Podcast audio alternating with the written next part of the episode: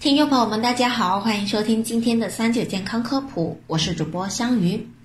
二零二零年一月二十四日，武汉金银潭医院黄朝林等人在《柳叶刀》上发表了名为《武汉市二零一九年新型冠状病毒感染患者的临床特征》的文章。研究对象为截至二零二零年一月二日确诊为新型冠状病毒肺炎的四十一例患者病例。报告了本次新型冠状病毒肺炎疫情的流行病学、临床特征、实验室检查数据和临床结果。在这四十一例患者中，有三十例为男性，占比百分之七十三；而二十五到四十九岁、五十到六十四岁患者占比分别为百分之四十九和百分之三十四。患者中位年龄为四十九岁。四十一例患者中有二十七例曾经接触过武汉华南海鲜市场。但是文章中并未说明十二月一日出现的首例感染者有过华南海鲜市场接触史，而其家人也并未出现发热等呼吸道症状。据此，武汉华南海鲜市场是否为疫源地还有待考证。二零二零年一月二十日，钟南山院士肯定了新型冠状病毒肺炎人传人的特性。而事实上，人传人的线索在这篇文章早已可以寻见一丝端倪。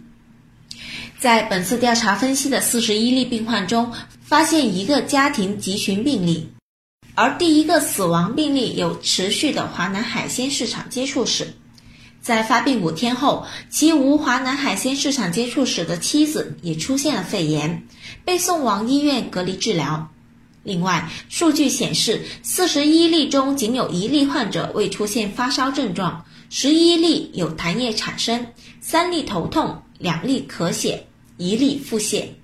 而四十一名患者的胸部 CT 检查均有异常，都患有肺炎。新型冠状病毒肺炎狡猾多端，有特异性表现，也有非典型症状，增加了临床诊断的难度。随着各个省市纷纷启动重大突发公共卫生事件一级响应，很多人想起了2003年经历过的非典。的确，根据对此次新型冠状病毒的基因序列分析，它的确是 SARS 病毒的近亲。上海市呼吸病研究所副所长兼肺部感染研究室主任胡碧杰说：“你可以理解是 SARS 病毒的兄弟姐妹。”虽然都属于冠状病毒，但是 SARS 和新型冠状病毒并不能混为一谈，它们各有其特点。根据原卫生部新闻办公室通报，自2002年末至2003年8月16日十时，我国内地累计报告非典型肺炎临床诊断病例5327例，治愈出院4959例，死亡349例。另有十九例死于其他疾病，未列入非典病例死亡人数中。而从二零一九年十二月三十一日，武汉市卫健委官方首次公开称发现新型冠状病毒肺炎病例开始，新型冠状病毒肺炎患者数目就呈现急剧增加的趋势。截止二零二零年二月一日五点二十分，数据统计，中国含港澳台累计确诊新型冠状病毒肺炎病例一万一千一百八十四例，死亡二百五十八例，治愈二百三十九例，海外确诊一百二十四例，并且还有持续增长的趋势。可以看出，新型冠状病毒肺炎的病例数是大大超过 SARS 的，但是 SARS 的重症病例较多，出现过超级传播者。而新型冠状病毒肺炎病例大多数都是轻症，且目前并未出现超级传播者，所以说病情未及 SARS 严重，大家不必感到惊慌。但是另一方面，由于新型冠状病毒肺炎比 SARS 狡猾，不仅表现在它的潜伏期也有传染性，更体现在其他多个方面，因此防控难度更大。只有每个人都防患于未然，严守健康阵地，才不会被他骗到。根据世界卫生组织 WHO 官网显示，SARS 的潜伏期一般为四到六天，最短一天之内便会出现相关症状。但是新型冠状病毒肺炎的潜伏期一般为三到七天，最长可达十四天，是个善于潜伏的坏蛋。所以，此次武汉肺炎的密切接触者医学观察期也被定性为十四天。面对如此长的潜伏期，医学专家们建议接触过感染者或去过、经过武汉等疫情重灾区，但是还未出现明显相关症状的人群，先居家观察隔离两周。因为新型冠状病毒肺炎跟 SARS 不同，它在潜伏期也是会被传染的。根据工程院院士李兰娟解释，由于一些病人还在潜伏期，自己并未出现症状，但是早期和他接触过的人却出现了发烧等疑似症状，可谓防不胜防。而中国疾控中心现场流行病学培训项目的研究组曾对一千一百一十二名与 SARS 患者有接触的人进行过研究，结果显示，有六百六十九例与出现症状的 SARS 患者有密切接触史，一百零一例出现症状，发生率为百分之十五点一，三百六十三例与在潜伏期的 SARS 患者有过密切接触史，无一例出现症状。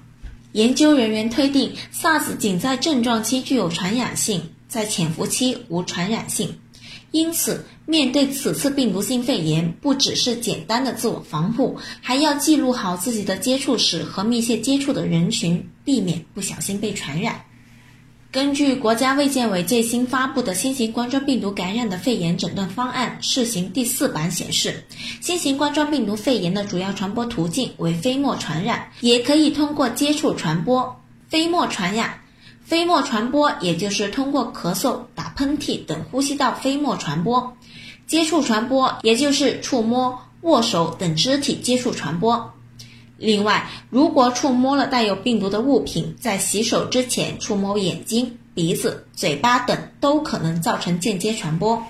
肺炎爆发恰逢春节假期，回家探亲、朋友聚会，人与人的接触机会比平时增加。你一言我一语，唾沫飞溅，聚餐不采用分餐制，都存在感染隐患，而这也造成了此次肺炎疫情聚集性病例的频繁出现。根据国家卫健委最新发布的新型冠状病毒感染的肺炎诊断方案试行第四版显示，新型冠状病毒肺炎症状以发热、乏力、干咳为主要表现，少部分人会有鼻塞、流鼻涕、腹泻等症状。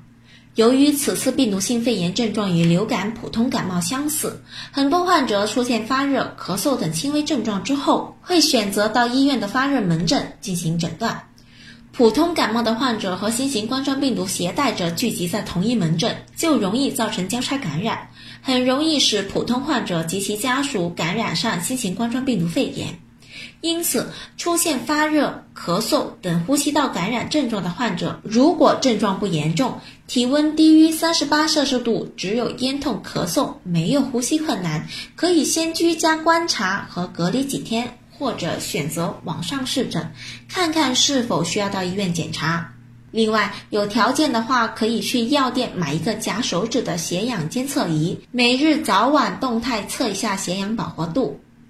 对于普通人而言，血氧饱和度通常在百分之九十五到百分之九十九区间，一般不低于百分之九十四，在百分之九十四以下被认为是供氧不足。所以，当发现自己血氧饱和度出现下降趋势，比如平时是百分之九十七、九十八，突然低于百分之九十五或百分之九十四，就需要及时到医院进行肺部 CT 和核酸检测，防止是新型冠状病毒肺炎引起的肺脏损害。如果需要到医院进行诊断，这个过程中尽量避免选择公共交通工具，减少与人接触，以免扩散病源。虽然说大部分新型冠状病毒肺炎患者在临床上表现出典型症状，但是多天来已经出现了多个症状不明显或是无症状却被确诊的病例。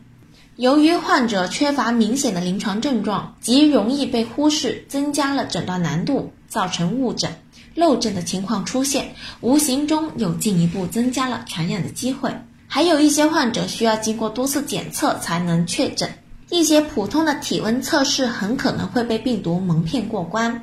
而进行了胸部 CT、核酸检测等检查手段的患者，在看到结果显示为阴性的时候，同样不能放松警惕。中山大学附属第五医院一月二十八日上报广东省卫生健康委员会专家组的建议称，胸部 CT 影像学支持病毒性肺炎的疑似病例，至少按照十天隔离，样本检测不能局限于两次阴性结果就解除隔离。面对如此狡猾的新型冠状病毒肺炎，公众必须要做好个人防护，防止病毒趁虚而入。分析结论表明，ACE2 受体的表达主要集中在肺内一小群二型肺泡上皮细胞 AT2 上，这群对病毒易感的 AT2 细胞占所有 AT2 细胞数量的百分之一左右。这些 AT2 细胞不仅表达病毒受体，还高表达其他二十多个与病毒复制和传播密切相关的基因，说明它很可能正是冠状病毒感染的靶细胞。此外，基于个体人群的分析指向，男性可能比女性表达更高水平的 ACE2，而亚裔有可能比其他人种表达更高水平的 ACE2。但这一推测尚有待更大规模的人群数据来验证。